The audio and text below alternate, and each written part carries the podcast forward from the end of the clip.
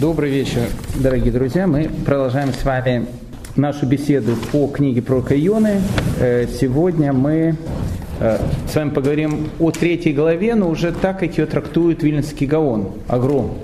Краткое содержание предыдущей серии мы э, с вами говорили на нашем прошлом уроке о том, что Иона, он наконец-то приходит в Нинвы второй раз уже – когда Всевышний к нему обратился, он же никуда не убегает, он приходит в этот город, приходит в Нинве, для того, чтобы вскричать ему о том, что Нинве должен раскаяться, должен сделать раскаяние. И мы с вами говорили о том, что город Нинве отреагировал на это довольно таким э, странным для языческого мира образом. Все сделали раскаяние, начиная от людей, заканчивая царем. И э, вот, в принципе, об этом была третья глава с точки зрения пшата, с точки зрения простого смысла. Но э, Вильнинский Гаон Агро, он рассматривает книгу Ионы как раз не с точки зрения пшата, а с точки зрения сода, с точки зрения э, такой вот э, более глубинного взгляда.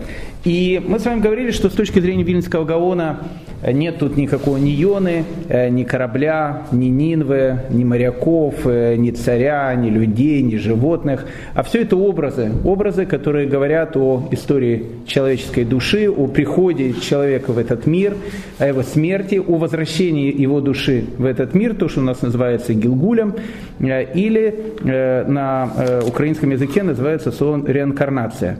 Так вот, мы с вами говорили уже о том, что душа, она приходит в этот мир с определенным каким-то заданием, иногда выполняет его, иногда не выполняет. И вот если душа его не выполняет, что бывает в большинстве случаев, После того, как она приходит наверх, после того, как она все понимает, э, рвет на себе волосы, хотя, наверное, волос у души там нету, думает, как же я вот э, сделаю такие глупости. И когда душа все э, как бы осознает, понимает, ее э, опускает этот мир снова, душа не хочет – Э, спускаться в этот мир, э, потому что непонятно, тут будет либо пан, либо пропалом. Но э, как бы там ни было, душа спускается в этот мир, но только с одним условием. Условие заключается в том, что когда рождается ребенок, он забывает абсолютно все. И мы совершенно не помним, э, кем мы были в прошлой жизни, а мы говорили о том, что все души, которые сейчас живут в современном мире, они все секонд-хендные, новых душ у нас, во всяком случае, среди нас навряд ли есть, может быть, среди вас есть, я точно уже потрепаны разными реинкарнациями. И вот, как правило, душа, она не первый раз спускается в этот мир с определенной какой-то задачей. Э, и вот э, как раз э, третья глава книги пророка Ионы и говорит о том, как душа приходит снова в этот мир. Эта глава очень важная, потому что мы с вами попытаемся понять, а как же сделать так, чтобы и в этом спуске, в этот бренный мир не накуролесить, не наломать дров, как мы, скорее всего, сделали в прошлых жизнях, иначе бы мы сюда просто не спускались. Итак, третья глава с точки зрения Вильнского Гаона и было слово Господня к Ионе во второй раз такое. Иона, с точки зрения Вильнского года, душа, Всевышний обращается к душе и говорит, ты все понял? Душа говорит, конечно, все понял, тогда давай э, спускайся в этот мир и будем понимать, насколько ты все понял.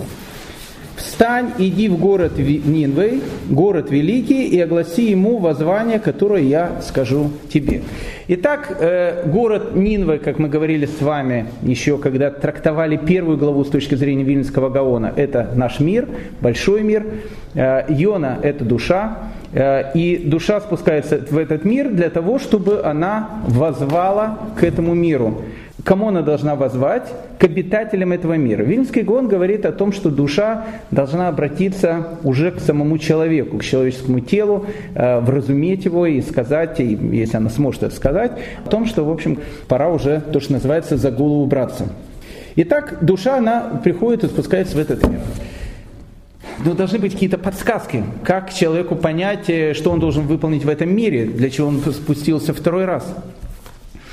Раби Нахман из Браслова, он рассказывает такую притчу, не знаю, притча, сказка, но она очень важная такая, она нам поможет в нашем э, дальнейшем разговоре. Рассказывает, что однажды к царю подошел его э, министр и говорит, Ваше Величество, я узнал от нашего местного значит, КГБ, ФСБ, ЦРУ очень страшную информацию. Она заключается в том, что урожай э, следующего года, который будет, от этого урожая все люди, которые попробуют от этого урожая, они сойдут с ума. И мы не можем всех спасти, потому что это нереально. Но у нас есть запасы этого года. В запасах этого года, если мы их будем кушать, мы как бы останемся нормальными. Поэтому, Ваше Величество, я предлагаю сделать э, такое тайное соглашение. Мы всю еду, которая сейчас есть от урожая этого года, соберем в больших амбарах, и когда все будут кушать, покупать в магазине э, кошер-гурме и других э, совершенно кошерные вкусные хлебушки, и будут все сходить с ума, мы будем кушать э, обычный хлеб, и мы будем оставаться нормальными. Ответил ему на это царь и говорит ему, послушай, дорогой мой премьер-министр, а зачем нам это нужно? Если весь мир будет сумасшедший, а мы двое будем нормальными, то весь мир нас будет воспринимать сумасшедшими. Поэтому э, Зачем же нам оставаться нормальными, если все, весь мир вокруг нас будет сумасшедшим? Давай мы тоже, как все, вместе с нашим народом будем кушать и тоже сойдем с ума. Но единственное, что мы должны договориться, что у нас будет какой-то знак. Знак, которое будет нам указывать на то, что мир, по которому мы живем, и взгляд на этот мир, который есть у нас, он неправильный, он сумасшедший. И если у нас будет такой какой-то ориентир, нам будет легче справляться в этом сумасшедшем мире. Поэтому с точки зрения Виленского Гаона, человек, который приходит в этот мир, он должен получить какой-то знак. Знак того о том, что э, ну, как бы он в этот мир, а, пришел не случайно, и, б, э, то, что ему кажется правильным, не всегда правильное, то, что ему кажется важным, не всегда важное. И должен быть какой-то ориентир, который будет у человека, который постоянно ему будет это напоминать. И встал Иона и пошел в Нинве, в Нинве по слову Господа. Нинве был городом великий у Бога на три дня ходьбы. Итак, вот здесь вот город великий, этот мир, и в этом мире есть три дня ходьбы. Есть три дня очень важных, которых, э, которые человеку напоминают о том, что он, в общем, как бы не совсем такой, как он себя воспринимает. Что это за три дня ходьбы, говорит Вильнский Гаон? Это три даты. Первая дата – это Рошходы Шилуль, э, момент, с которого люди начинают делать раскаяние, подготовка к Рошане. Вторая дата, второй день ходьбы – это Роша Шана. И третья дата – это Йом-Кипур. Итак, есть три дня в году человека, когда, как правило, все и трезвенники, и язвенники, и религиозные, и нерелигиозные, и люди, которых даже называют в народе Йом-Кипурники, это те, которые приходят в синагогу один раз в году, только на Йом-Кипур. Есть бармицвенники, которые приходят э, один раз на бармицу, есть похоронники, которых только, только э, э, там хоронят на еврейском кладбище. Но по большей части есть люди Йом-Кипурники, они приходят на Йом-Кипур в синагогу. Так вот, Три дня в году, говорит э, Вильнский Гаон, говорит Всевышний Йоне, сейчас, сейчас мы ответим, три дня ходьбы, три даты, которые будут человеку напоминать о том, что подумай о том, почему ты пришел сюда и что нужно тебе сделать для того, чтобы, в общем, как бы э, ты свою э, службу прошел на 5 с плюсом. Тут Вильнский Гаон говорит интересную вещь. Э, он говорит о том, что э, и Роша Шана, и Йом-Кипур, и с начала месяца Илуль, он характеризуется звуками шафара. Мы дуем в шафар. Что такое шафар? Шафар – это напоминание. Э, еще раз, то самое напоминание, которое человеку напоминает о том, что одумайся, посмотри, куда ты идешь, посмотри, что ты делаешь, подумай, правильной ли дорогой мы идем, товарищи. Тут есть очень интересная вещь. Э, вот между этими тремя шафарами есть перерыв. То есть ну, между основными шафарами. Мы начинаем дуть в шафар в Рошходы Шилуль и дуем его до дня перед Рошашаной. Ровно 30 дней дуем. В день перед Рошашаной мы его не дуем для того, чтобы в Рошашану подуть его заново. Зачем делать этот перерыв? Почему мы 30 дней дуем и в Рошашану, перед самой Рошашаной мы перестаем не дуть? Э, тут есть очень интересная вещь. Э, есть э, известная такая история, которую рассказывают наши мудрецы про императора-злодея, которого звали Тит. Мы знаем о том, что Тит разрушил Иерусалимский храм, про это рассказывают страшную такую историю, страшная такая года, когда храм уже горел, Тит, он вошел в, в сам Иерусалимский, Иерусалимский храм, хотел посмотреть, как выглядит Кодыша Кадашим, как выглядит святая святых Иерусалимского храма, открыл эту занавесь, за которую мог зайти только первосвященник, и то один раз в год в Йом-Кипур, увидел там эту пугающую пустоту, не увидел там совершенно ничего, потом он вытащил свой меч э, из ножна и э, этим мечом взял и проколол ту занавесь, этот порохет, который разделял Кудыша Кадашим от основного храма. Так вот, когда он в эту занавесь воткнул свой меч, из занавеси потекла кровь. Так, так, так пишет Агада. И тогда Тит сказал о том, что я убил Бога Израиля. Ну, э, э, Тит был э, первый, который так сказал, вторым это сказал Ницше. Он тоже заявил о том, что Бог умер. Правда, он его не убил, он сказал, что он просто умер. С Ницше ситуация ситуация была э, трагическая очень. Всевышний решил ему показать о том, э, кто на самом деле умер. И Ницше, как вы знаете, закончил свою жизнь э, в сумасшедшем доме. А вот с Титом ситуация была другая. И вот Тит, который садится на корабли для того, чтобы уплыть в Рим, он плывет на этих кораблях, начинается страшная буря, и тогда Тит говорит, э, как бы обращается к Всевышнему, говорит, я вижу, Всевышний, что ты крут только на море. На море, понятно, э, ты, наверное, можешь меня победить, а сразись со мной на берегу. Мы тогда посмотрим, кто из нас сильнее. И тогда Всевышний говорит, знаешь, дорогой э, Тит Веспасьянович, я, в общем, как бы на тебя время тратить не буду, э, ты с, срази случай с одним из моих творений, с комаром. Вот, э, и мы посмотрим, кто кого победит.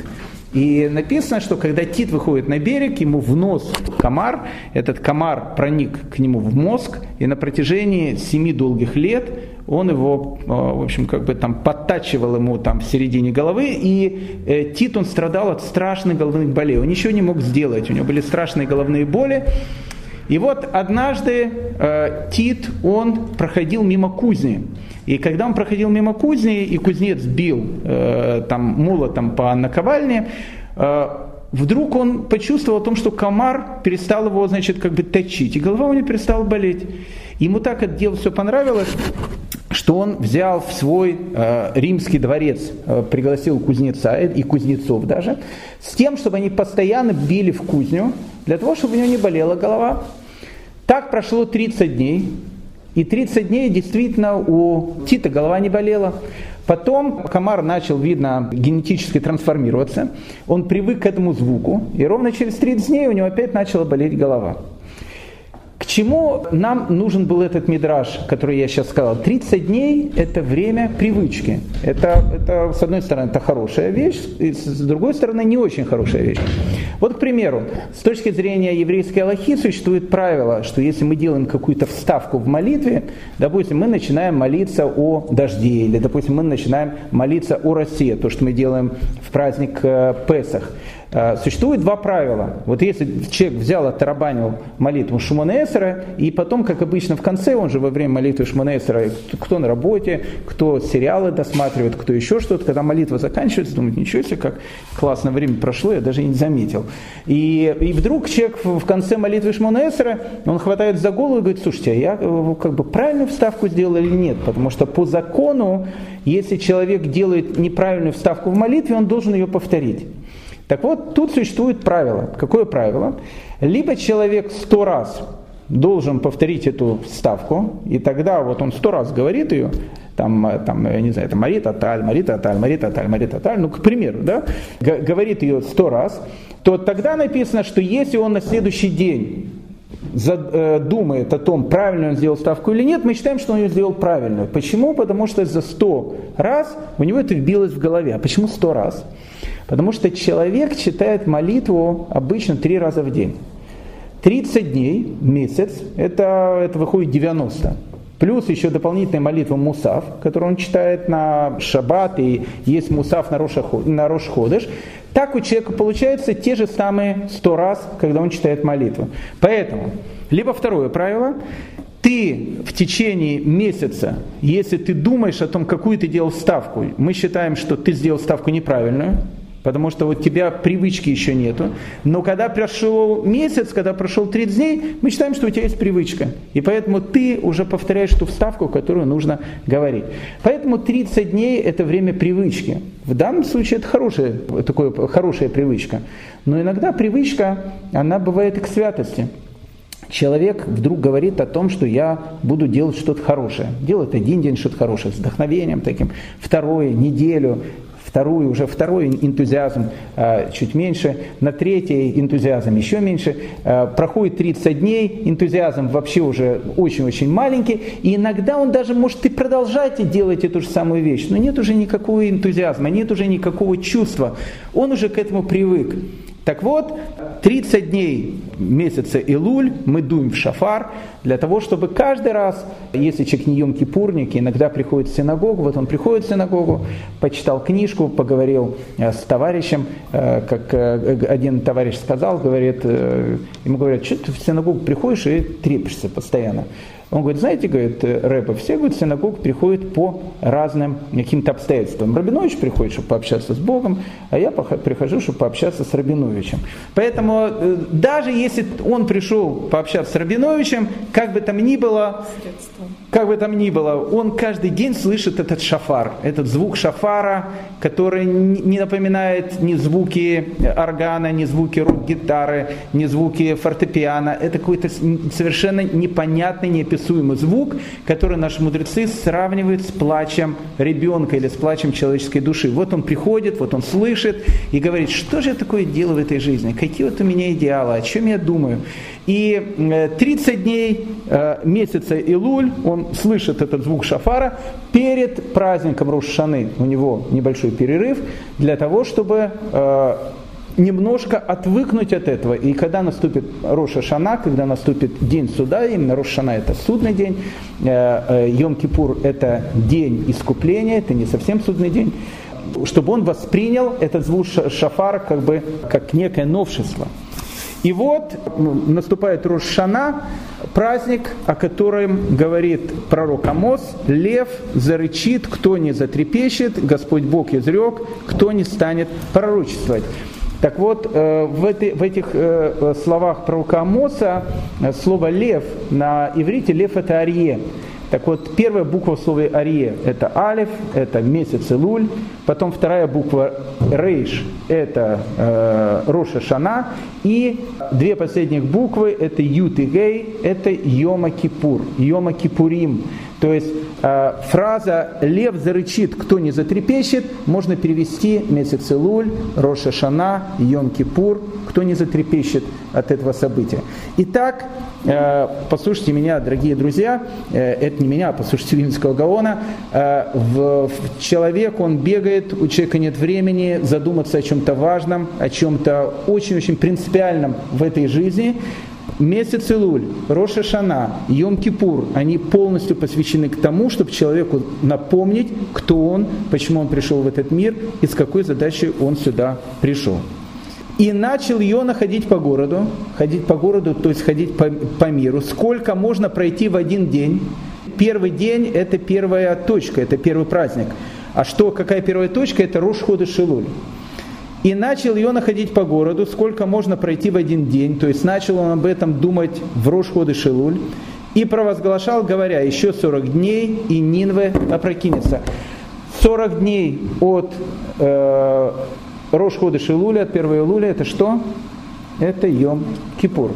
Итак, еще 40 дней, говорит душа, и Нинве перевернется. И Нинве опрокинется. Что такое Нинве? Нинве – это мир у тебя есть 40 дней на, для того, чтобы в следующем году Нинве, мир, в котором тебя спустили, для тебя не опрокинулся, для того, чтобы мир для тебя не, э, э, не закончился. Итак, э, начиная с э, Рошхода Шейлуля, у человека уже есть определенная какая-то вещь, и он начинает задумываться о, своей, э, о своем роли в этом мире. И поверили нинвинитяне Богу, и объявили пост, и оделись во вретища от большого из них до малого. Итак, написано э, у наших мудрецов о том, что за день до Рушашаны, постятся великие мудрецы, написано, что Всевышний, он э, убирает у народного Израиля одну треть его грехов в 10 э, дней раскаяния от Роша Шана до Йом Кипура написано постятся люди средние. То есть они, может быть, не такие мудрецы, э, не Рав Гольшмит и не Рав Дарвазары, простые такие люди, но, в общем, как бы что-то понимающие где-то в жизни. Написано, они тоже постятся. А вот когда наступает Йом Кипур, на Йом Кипур постятся абсолютно все. И женщины, и дети, и даже люди, которых называют Йом Кипурники, которые приходят один раз в году в синагогу, и даже в этот день, когда они приходят, они тоже начинают поститься. Так вот, тут написано, и поверили недвиняне Богу, и объявили пост, и оделись во вретища от большого из них до малого. Почему они одеваются во вретище? Почему они одеваются в мешковину? Говорит Равхия бен Аба, почему одевают мешковину, чтобы подчеркнуть, что мы как животные, которых человек навьючивает. Очень интересная такая вещь очень странный такой образ. Написано о том, что мы одеваем на себя какую-то мешковину, мы одеваем на себя какую-то одежду. Может быть, она нам кажется колючей, может, она нам кажется не совсем комфортной, но она сейчас самая правильная, это одежда. Ну, раз начали уже говорить про Раби Нахмана из Брасова, расскажу вам еще одну историю с Раби Нахманом из Брасова, потому что она тут подходит прямо под это одевание мешковины. Тут у нас будет два образа в третьей главе. Кто-то будет одевать мешковину, а кто-то, наоборот, будет снимать одежду. И э, мешковина тут и одежда там, это будет два, два, два совершенных образа, которых нам нужно будет сейчас понять. У Раби Нахана из Брасова есть потрясающая такая сказка. Называется она «Принц Индюк». Не слышали эту сказку? Кто не слышал, я вам сейчас скажу ее. Очень интересная. Написано, что в некотором царстве, в некотором государстве э, был такой очень крутой царь, и у него был единственный сын, наследник престола. И вот однажды в не, в не один, э, в не очень хороший такой э, зимний день, мрачный такой, э, у его сына, у, у, у принца случилось какое-то нервное расстройство, и он вдруг подумал о том, что он не сын царя, а он индюк. Он разделся до гола, залез под стол, начал кукарекать, я не знаю, кудахтать, я не знаю, что делают индюки, и когда ему люди говорили, что ж ты делаешь, сын-то такой-то, он говорил о том, что не, трогайте меня, я индюк. Он, сначала он пригласил, э, сначала он повез его в Германию, обычно тогда едут там хорошие врачи. Ну, Германия ничего не смогла сделать, потом повез в Америку. В Америке врачи тоже сказали, э, развели руки, говорят, это клинический случай, такой ничего невозможно сделать, это, ну, ваш сын просто э, повернулся, рехнулся рассудком. Потом его привезли в Израиль тоже в, в больницу Адаса, Шары Цедек, хороший очень больнице, тоже никто ничего не смог сделать. Тогда уже ничего не оставалось сделать, и царь его привел на Мэя Шарим. Такой вот у нас супер религиозный квартал, там, где ходят люди в Пейсах, в Штраймелах и в других атрибутах религиозной жизни. И вот один из раввинов, он сказал царю о том, что, послушайте, Ваше Величество, знаете что, давайте я попытаюсь вашего сына вылечить.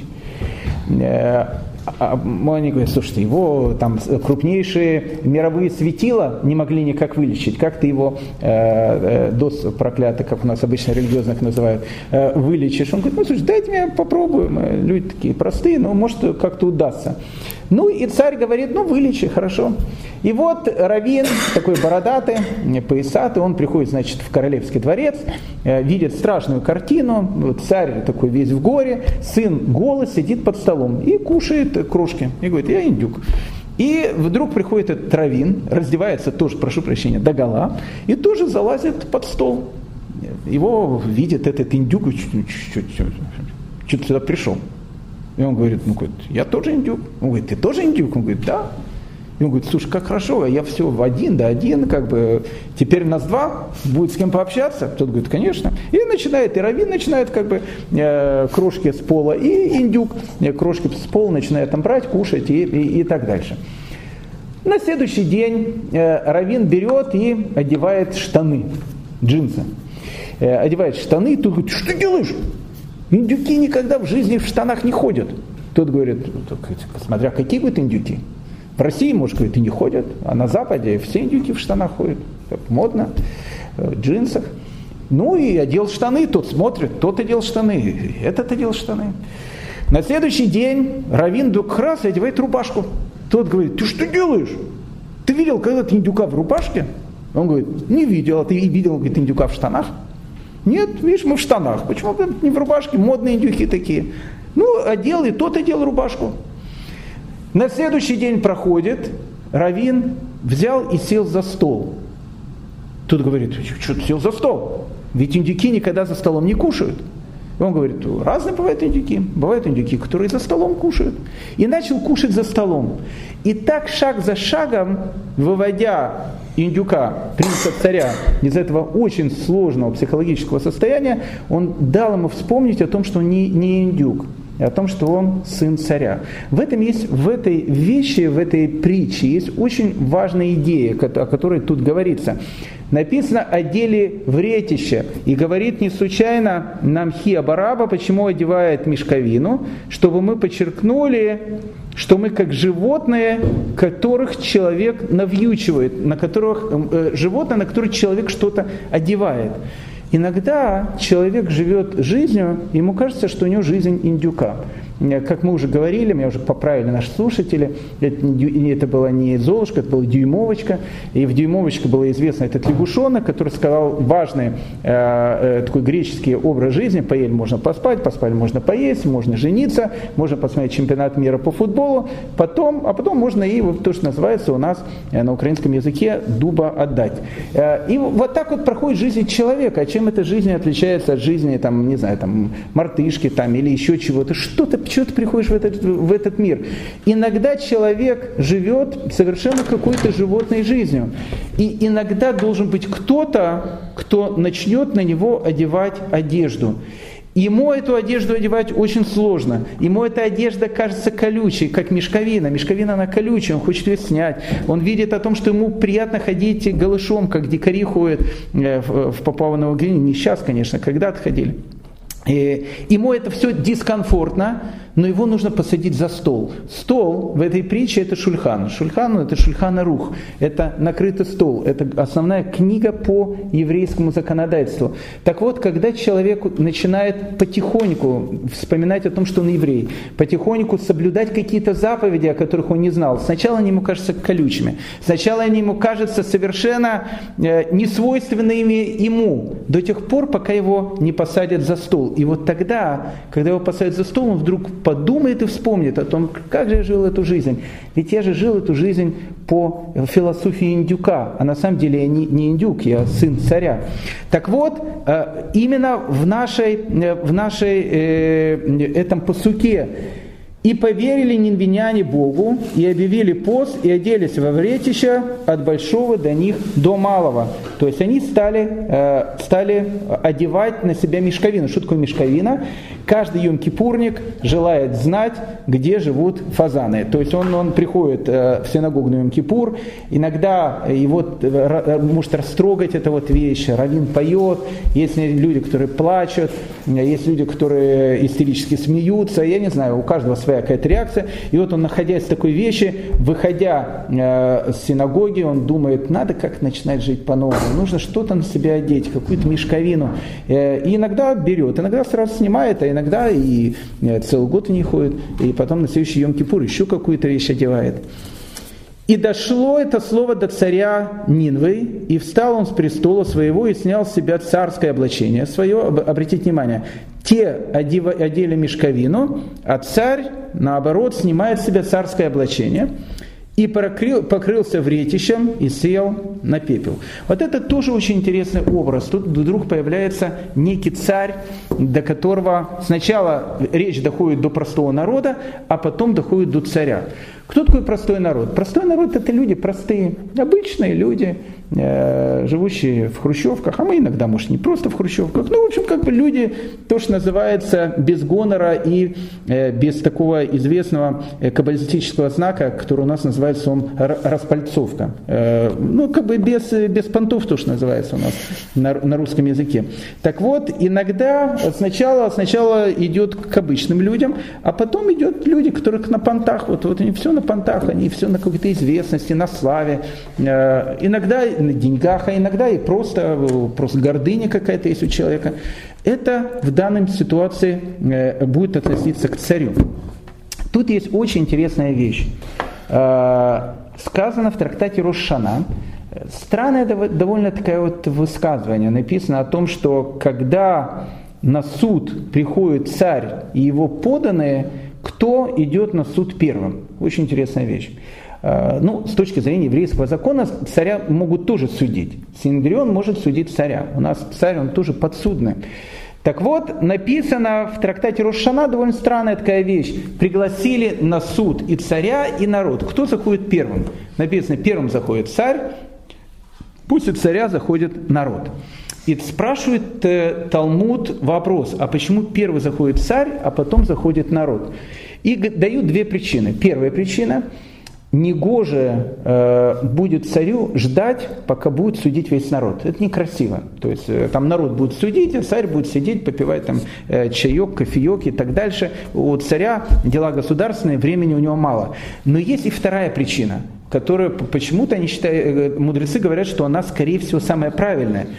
Что если царь зайдет пусть и народа, то судья он будет уже, то, что называется, очень-очень злой. Один зашел, второй Йом-Кипурник зашел, третий, пятый, двадцать пятый, и царь уже, и э, судья, он уже очень такой злой, на нервах, и тут заходит царь. И царю говорят, как же у тебя такие поданные, и бах, ему сразу, значит, по, по ушам. Поэтому первый идет царь, чтобы как бы гнев на него был меньше. Так написано в Талмуде. Очень интересная вещь и немножко странная. Э, царь, народ, кто заходит первый на суд.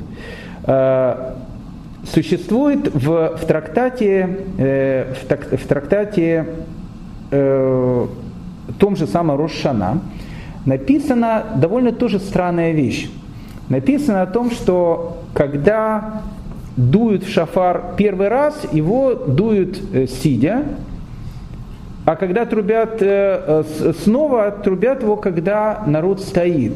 И пишет Талмуд, это делается для того, чтобы запутать сатана. Очень странная вещь. Что значит запутать сатана? Во-первых, во-первых, нам надо понять, кто такой сатан. Э, но, как вы понимаете, на латинском языке сатан – это сатана, то, что называется. Сатана – это, э, ну, как бы, в, среди народов мира есть определенная вещь. Это некий антипод, это не еврейский взгляд, некий антипод Всевышнего. Есть, есть Всевышний, он является абсолютным добром, и есть такой сатан, он является сатана, она является абсолютным злом. И вот человек делает какую-то глупость и говорит, черт, говорит, меня Э, батюшка попутал. Э, так вот, э, такая вот точка зрения, это точка зрения не монотеистическая, это точка зрения не Торы, это точка зрения зарастрийская. Тот же сам Ницше, он написал про Заратустру такое целое произведение, а Штраус потом написал музыку, которую теперь в «Что, где, когда» в самом начале ее она и звучит с фанфарами и с трубами. Так вот, э, зарастрийская вот эта вот идеология, она как, как раз и заключается. Есть Бог добрый, Бог добра, а, а есть Бог зла. И вот они друг с другом всегда воюют. Вот это то же самая вещь. Есть некая такая сатана, есть Всевышний, и вот Всевышний должен победить этого сатану в виде дракона, и в общем в виде не знаю чего угодно. Еврейский взгляд на э, все эти вещи совершенно понятно противоположный. Э, нету никого, кроме Бога одного. Мы уже выучили эту песню, и дальше есть припев ля-ля-ля-ля-ля-ля-ля. Это, это, это, это в этом вся песня, в этом весь смысл жизни. А что такое тогда сатан? Э, действительно ли сатан выполняет какую-то отрицательную функцию? Непонятно. Можно ли сказать, что прокурор в суде выполняет отрицательную функцию? Нет. Он работает прокурором. Крокодил Гена работал в зоопарке крокодилом. Прокурор работает в суде прокурором. Если его бы назначили на другую должность, он работал бы адвокатом. И он с большим бы, может, удовольствием занимался бы тем, что он оправдывал. Но должен быть прокурор, иначе не будет суда. Поэтому прокурор, он не плохой и не хороший. Он просто берет и как бы он критикует критикует. Должен быть какой-то адвокат, который будет оправдывать. Так вот, в данном ситуации я не хочу влазить в эту тему, она очень глубокая и не на, не на одной ноге. Так Сатан в данной ситуации, в, с точки зрения иудаизма, это тоже один из ангелов, он не плохой и не хороший. У него просто есть, э, у него просто есть задача. Какая задача? Сделать так, чтобы у человека была свобода выбора. Сделать так, чтобы человек постоянно решал между плюсом и между минусом. Это его задача. Так вот, Довольно странная вещь написана здесь, в трактате Рошана. Когда дует шафар первый раз, народ сидит. Когда дует шафар второй раз, народ встает. И говорится, чтобы запутать сатана. А как сатана запутать? Каким способом его запутать? Этот вопрос задает Балей Тасафот. Они говорят, что когда э, сатан слышит первый раз звук шафара, он немножко начинает так волноваться. Но когда он слышит второй раз, то написано, Сатан думает о том, что это звук трубы, которая провозглашает о том, что пришел Машех, и он говорит, опускает руки, говорит, все, я проиграл, все, Машех пришел, все, они выиграли. И так как он дезориентированный, так как он не понимает, что происходит, написано, это запутает сатана. Тут вопросов больше, чем сразу же ответов. Совершенно ничего не понятно. Что стан какой-то этот э, лунтик там сидит, там э, в шафар каждый рушана дует. Первый раз кто-то подул шафар в э, Рошходы Шилуль целый месяц. Он говорит, ну это ничего страшного, конечно, волнительно, но ничего страшного. А тут в Рошана начинает дуть, он говорит, все, пришел Машех. И это его дезориентирует. Как понять эту вещь? А понять эту вещь очень просто. Когда первый раз э, дует шафар, да, написано в Торе о том, что э, когда евреи были в стане в пустыне, э, у нас тоже дули в трубы. Правда, эти трубы, они были сделаны не из рога э, там барана или какого-то животного, они были сделаны из серебра, это были серебряные трубы. Так вот, когда э, хотели собрать весь народ, а народ у нас очень большой, многочисленный, должен был быть какой-то знак, который говорил бы о том, что народ должен как бы собираться вместе. Так вот, э, был некий такой код, азбука Морза, наша пустынная. Если дули в трубу два раза, серебряные трубы, две трубы, э, две трубы дули, это было значит о том, что должен собираться весь народ. Если дули в трубу один раз, это значит, что должны были собираться главы колен и то, что мы называем э, люди с деньгами, с почетами и так дальше. Ну, в общем, такие э, серьезные наши товарищи. Поэтому один раз собирались люди такие высокого полета, два раза собирался весь остальной народ. Так вот, в данной ситуации звучит точно такой же образ.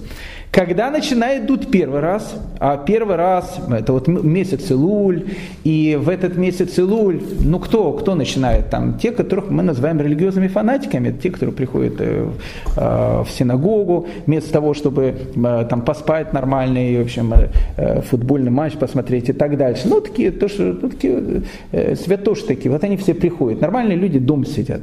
Как кот Матроскин говорит, в такую погоду, говорит, нормальные люди на улице не ходят, они дома сидят.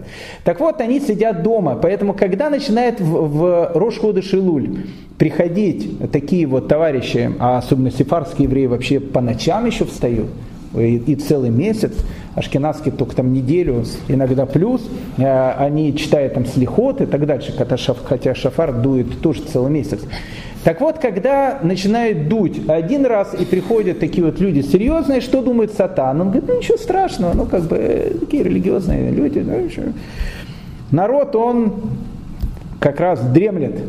Но вот когда на Рошашану приходят рошашаники, а на Йом-Кипур приходят Йом-Кипурники, и причем приходят все в синагогу, то для сатана у него возникает такое ощущение, что, может, действительно пришел Машех. Потому что я смотрю, Раби, Рабинович, никогда вообще в синагогу не ходит. А сейчас взял и пошел. То есть, когда он видит Рабинович, Хаймович, который вообще в жизни никуда не ходит, взяли и пришли в синагогу, Сатан говорит, неужто действительно пришел Машех. И этим написано, Сатан, он и запутывается. Возвращаемся к... Да. Сатан же знает, что тоже Когда в любой праздник, он же знает, что там за праздник и так далее. Наверное, наверное знает, но это же язык Мидраша. То есть мы сейчас, мы, мы, мы сейчас говорим о языке аллегории. То есть э, это сложная тема. Что значит сатан? Почему? Сатан уже тоже вне времени. Для него Йом-Кипур, Шана, это все, это все как единое какое-то единое мгновение. Это глубокая тема очень.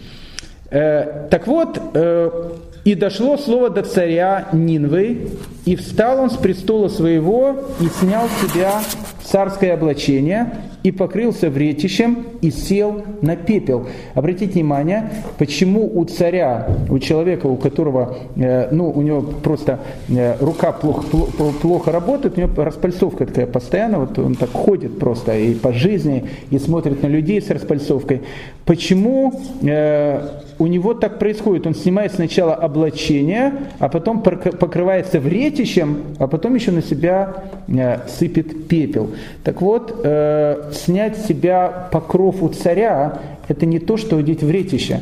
Снять с себя покров у царя, это имеется в виду, что снять с себя немножко твою гордыню. Спесь, а, спесь да, вот, вот, ну, как бы, э, не надо быть э, круче, э, не, круче по римскому можно быть, но круче Всевышнего не надо. Ну, как бы жизнь человека, она такая очень, очень быстротечная. Э, и не надо эту спесь. Спесь нужно как-то сбавить. Поэтому как сбавить у э, такого человека спесь? Он должен начать себя снимать царское облачение. Это не значит, что он сначала швейцарские часы снимет, потом э, брюки там за 100 э, тысяч долларов э, э, какие-то разденет и так дальше.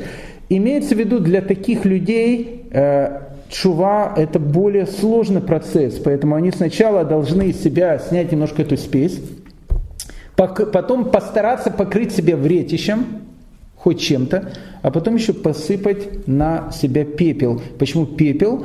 Потому что для них, э, для них вот эта вот вещь, она является намного более сложным действием, чем иногда для простого человека. Мишна в трактате Таанит пишет тоже такую очень интересную вещь. Она пишет о том, что когда э, долго не идут дожди, и э, народ он решает объявить, что нужно объявить какой-то пост, происходит определенная такая процедура.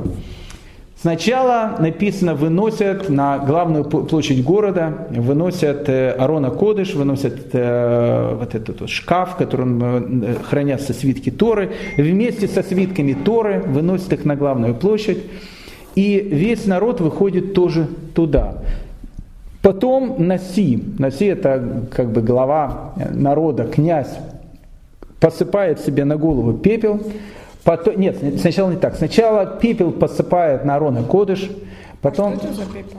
Просто пепел. Просто... Да, да, сожженных, там, не знаю, там, газет, там, еще. Пепел, пепел, афар.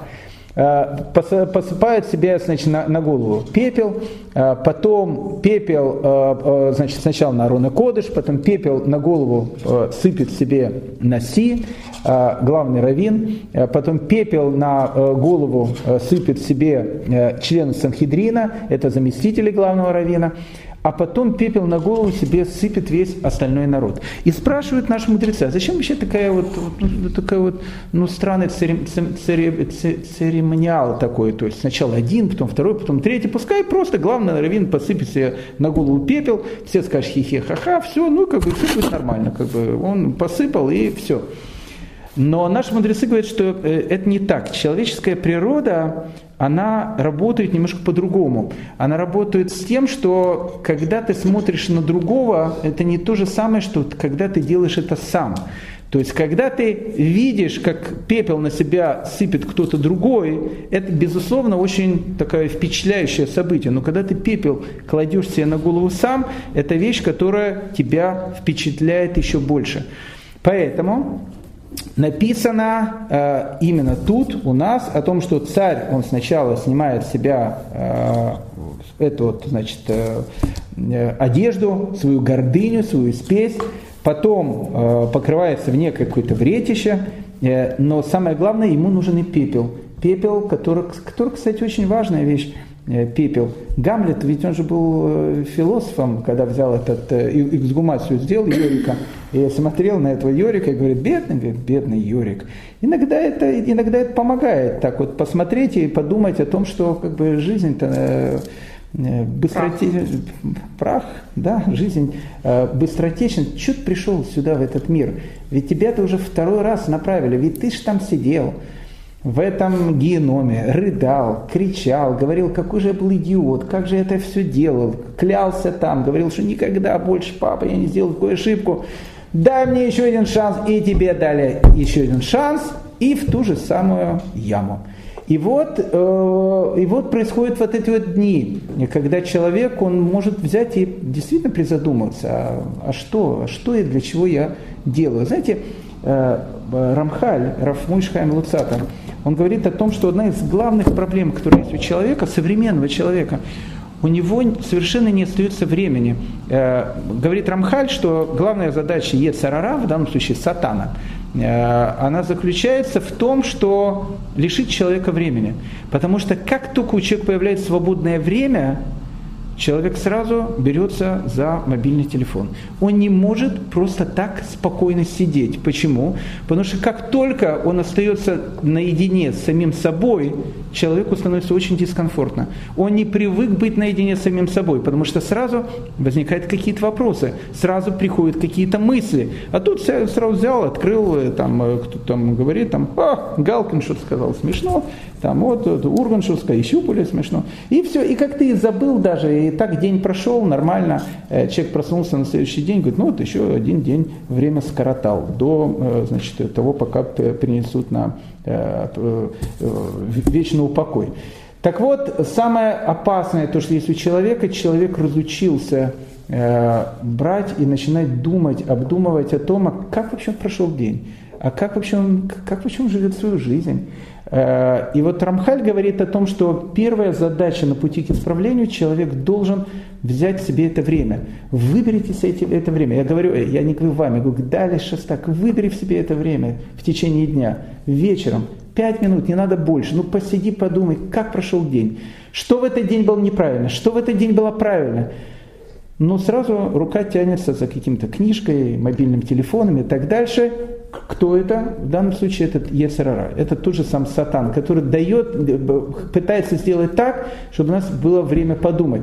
Рамхаль приводит э, пример связанные именно с пустыней, когда, помните, Машера Бейну пришел к фараону и говорит, отпусти народ мой, что говорит э, Всевышний? Видно, говорит, у них много свободного времени. Пускай теперь они не просто будут кирпичи делать, но еще и хворост брать. Время свободное появилось. Думать о чем-то начали. А почему думать о чем-то начали? Потому что время свободное появилось. А это для фараона очень страшно. Когда у человека появляется свободное время, он о чем-то действительно может подумать. Поэтому э, Рошашана, Йом-Кипур, весь месяц Илуль – это время, когда человек действительно должен сесть и о чем-то подумать. А пепел вот символизирует здесь что-то бренное? Бренность. Бренность. Э, ну, один из, один, из, э, один из этих смыслов. И Э, и повелел провозгласить и сказать в Нинве от имени царя и, и, и, и вельмож его так. Тут в данном случае э, царь, э, на русском языке это не видно, на иврите это видно. Тут царь назван не просто Мелах, тут царь назван Амелах, то есть тот самый царь. А, обычно мы уже это знаем из книги Мегелат Эстер. Как только в книге Мегалат Эстер, в свитке Эстер написано просто Мелах, это всегда Хашверош. Мелах это царь. Но если говорится о Мелах, тот самый царь с определенным артиклем а, э, гей, то же самое, как на английском the table и the table. Именно, именно этот стол. Именно этот кин. Есть э, король, король, а есть the king. Именно этот кинг, именно этот король. Так вот, когда определенный артикль гей Э, это не просто царь, это Всевышний. В данной ситуации, в книге Йоны, тут не просто пишется царь, тут написано именно царь с определенным артиклем. Поэтому, так как мы уже с вами сказали, так как мы уже с вами э, идем третью главу по тому, как ее трактует Вильнинский Гаон,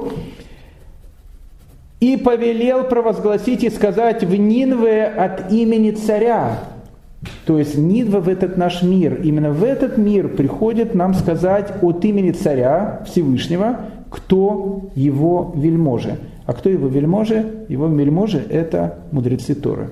Они приходят сказать нам от имени царя. Что они должны сказать? Чтобы не люди, не животные, а тут дается, кстати, э, э, тут дается определение животные, что имеется в виду животные – Крупный или мелкий скот не пробовали ничего, не ходили на пастбище и воды не пили. Тут очень важная вещь. Обратите внимание еще раз этот стих. и повелел провозгласить и сказать в Нинве, то есть в этом имени, от имени царя, от имени Всевышнего, кто говорят вельможи, говорят мудрецы Торы. Кто перво воспринимает, чтобы люди, кто такие? Люди – это те, тех, кого называют средними. Они как бы не плохие, не хорошие, как бы они, они половинчатые. Помните вот этот образ? В, перед Рошаной постятся мудрецы Торы, и Всевышний снимает одну третью часть грехов. В 10 дней раскаяния постятся э, именно такие вот люди, которые называются средними, в синагогу ходят, не йом-кипурники, э, и снимается еще одна третья часть грехов, и в йом-кипур, когда приходят абсолютно все, э, снимается у народа Израиля все грехи. Итак, Всевышний говорит своим вельможам, то есть говорит э, мудрецам Торы, чтобы люди, то есть люди, которые вот, вот такие вот средние, не люди, не животные. А кто такие животные? Животные есть двух классов. Есть крупные, а есть мелкий скот. В данном ситуации это индюки. Ну, без обид всяких. Но индюки бывают разные. Э, черные, белые, красные. Э, бывают индюки, э, которых называют крупным рогатым скотом. Крупный рогатый скот – это такой скот – это такие, то, что, то, как, люди, которых называют Паше Израиль, люди, которых называют грешники народа Израиля. Это такие... Рашаим? Это, это, такие, это, это такие Рашаим, Рашаим. Это такие полные, полные злодеи. Это, э, это такой, э, не хочет ничего говорить, но это такой мэр э, Тель-Авива. Он, он постоянно с Торой борется, борется, у него даже фамилия Хульдаи. Хульдаи, Хульда это крыса, у него фамилия по-русски Крысин. И вот он пытается постоянно какие-то сделать вещи. Он хорош, наверное, человек, э, потому что в данной ситуации, в, дух, в глубине души, потому что в, но в данной ситуации это то, что называется крупным рогатым скотом. То есть он, он, он скот по-крупному. Но есть мелкий рогатый скот. Кто такой мелкий рогатый скот? Это люди простые. Они, они, может быть, да, они в синагогу не ходят, да, они, может быть, сало кушают за две щеки, одни за одну щеку, другие за другую. Они, может быть, ничего не знают, не потому что они плохие, не, не дай Бог, потому что они выросли в этой среде, потому что времени у них не было учиться, потому что, ну, потому что они такие. Э, почему их называют животными? Ни в коем случае, ни в коем случае не, не, нельзя обидеть другого человека. Но иногда, когда в жизни человека нет ничего духовного, получается, что он живет только своей животной жизнью. Э, как только появляется духовное, тут же животное становится человеком. Помните, как сказал один мудрец, лошадь, которая знает, что она лошадь, она уже кто? Не лошадь. Как только лошадь начинает понимать о том, что она лошадь, в эту секунду она перестает быть лошадью. Почему? Потому что лошадь не может о себе думать, о том, что она лошадь.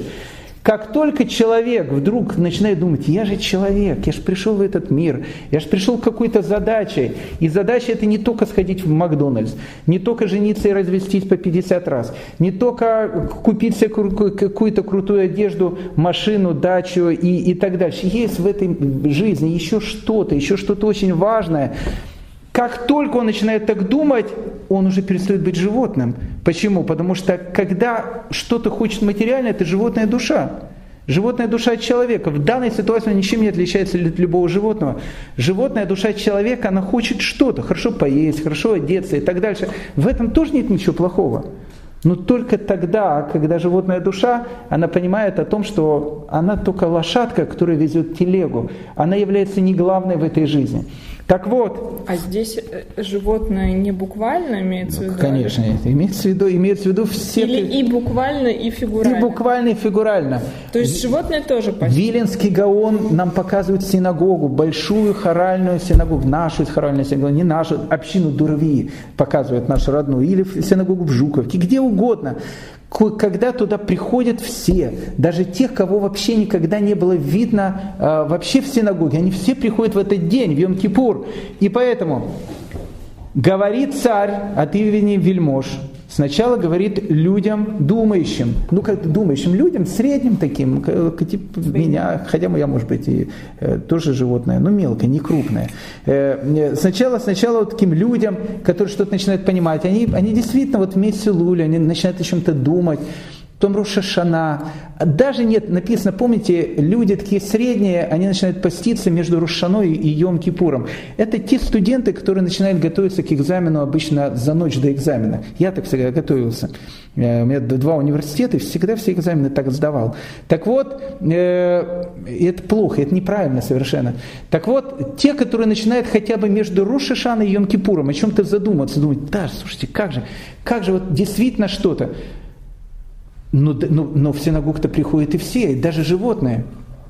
Но животные бывают разные, еще раз. Есть мелкий скот, это, а что такое мелкий скот? Это простые люди которых вообще такие, а, а есть крупный скот. Крупный скот это действительно люди, которые живут совершенно такой скотской жизнью. Но обратите внимание, они все приходят. Почему они все приходят? Потому что это все часть единого еврейского народа. Всевышнему будет плохо, и он будет страдать, если кого-то из этой группы кто-то исчезнет. И в данной ситуации крупный рогатый скот так же дорог ему, как и вельможи, точно так же дорог ему, как и люди. Просто ему э, жалко очень. Так что они делают? Не пробовали ничего, не ходили на пастбище. То есть в этот день запрещено ходить на, пад, на пастбище. Что такое ходить на пастбище? Работать, зарабатывать на еду. В этот день в году люди обычно, даже те, которые никогда ничего не соблюдают, они не ходят на, пад, на пастбище, они не работают и воды не пили. То есть у них, у них происходит какая-то вот вещь, когда люди постятся, не работают, о чем-то думают и так дальше. А вельможи это цадиким, да, получается? Ну, такие, да, люди, люди такого большого полета. И чтобы покрыты были вретищем люди и скот. В этот день вретищем должны покрыться все. А что, что такое вретище? Взять на себя еще что-то дополнительное. Те, которые в, в категории людей, которые что-то понимают, они должны сказать в Йом-Кипур, все, как, и, как я прожил этот год? Может быть, я его хорошо прожил, но мне надо сделать еще тысячу других вещей. Покрыться это вретище. Еще раз, вретище это мешковина, она иногда колет человека, иногда некомфортно, но без этого никак. И они покрывают себя вретищем, и скот покрывает себя вретищем. А когда скот покрывается вретищем, кем он становится? Он начинает переходить в категорию людей. Лошадь, которая понимает о том, что она лошадь, она уже перестает быть лошадью. И возвали к Богу силой, чтобы отвратился каждый от злого пути своего и от насилия рук своих. Кто знает, может быть, еще смилуется, смилуется, смилуется Бог и отвратит ярость гнева своего, и мы не погибнем. Так говорит целая синагога. Так говорит каждый еврей. В Йом-Кипур. Почему книгу Йона читает в Йом-Кипур? Винский Гаон, вот, это для него ответ. Это книга Йом-Кипурная. Э, может быть, действительно Всевышний скажет, не такой уж этот Рабинович и крупный рогатый скот, ведь он же хороший мужик вообще, Рабинович хороший, и сердце у него доброе, и, и как бы ну, хороший он, ну вот, вот ну просто и воспитание такое было, и не виноват может быть он, и ну вот так вот жизнь сложилась. И, и если вот этот вот Рабинович взял на себя тоже, одел какую-то вещь, какое-то вретище, может быть, действительно, кто знает, может быть, еще смилуется Бог и отвратится ярость гнева своего, и мы не погибнем. Может быть, дать ему еще год, может, дать ему еще шанс попробовать. И 10 глава, 10 стих, который завершает эту главу, «И увидел Бог дела их», обратите внимание, дела их. Всевышний начинает уже э, нормально э, как бы говорить, вот пацан сказал, пацан сделал. Э, когда пацан сказал, это еще нич- ничего. Вот когда он сделал, вот это серьезная вещь. Когда ты говоришь, я оденусь во вретище, сделаю там тысячу разных вещей, это все очень хорошо. В, в Йом-Кипур э, человек может сказать все, что угодно. Как э, некоторые товарищи в, в, в не наших анекдотах, девушки на свидании. Можешь все, что угодно сказать. Самое главное – это не сказать, самое главное – это сделать. Так вот, и увидел Бог дела их – то есть они не просто оделись во вретище, они не просто сказали, он увидел, что они действительно изменились, жизнь их начала меняться, что они отвратились от злого пути своего, и пожалел Бог от бедствия, о котором сказал, что наведет на них, и не навел. Вот человек, он пришел второй раз в этот мир. Живет уже ему там лет там, 30, 40, 50, 60. Ему говорит, слушай, что ты все пришел? Зачем, что мы тебя второй раз спустили в этот мир? Зачем? Что ты делаешь в этом мире? Может быть, хватит с этим театром? Давай уже наверх, и там уже по законам военного времени. Уже не будет этих вот плачей, папа, прости, я не понимал, не знал. Все уже ты понимал, все уже ты знал. Ну вот происходит в жизни человека что-то, вот он приходит в синагогу, вот он приходит на эти праздники, и вдруг действительно что-то раз у него ёкнуло в голове. А может после нашей лекции что-то ёкнет у кого-то, в первую очередь у, у меня, я о себе говорю, ёкнет что-то. И, и, и подобно десятому стиху книги Ионы, увидел Бог дела их, что они отвратились от злого пути своего, и пожалел Бог о бедствии, который сказал, что наведет на них. Вот хотел навести на них и не навел. Поэтому дай Бог, чтобы все, не дай Бог, бедствия, которые на нас хотели навести, не навели, и чтобы с Божьей помощью, чтобы мы действительно что-то поняли из третьей главы книги Йоны, так как нам ее изложил Винский Гаон. Спасибо всем большое за внимание. Э, до следующих встреч.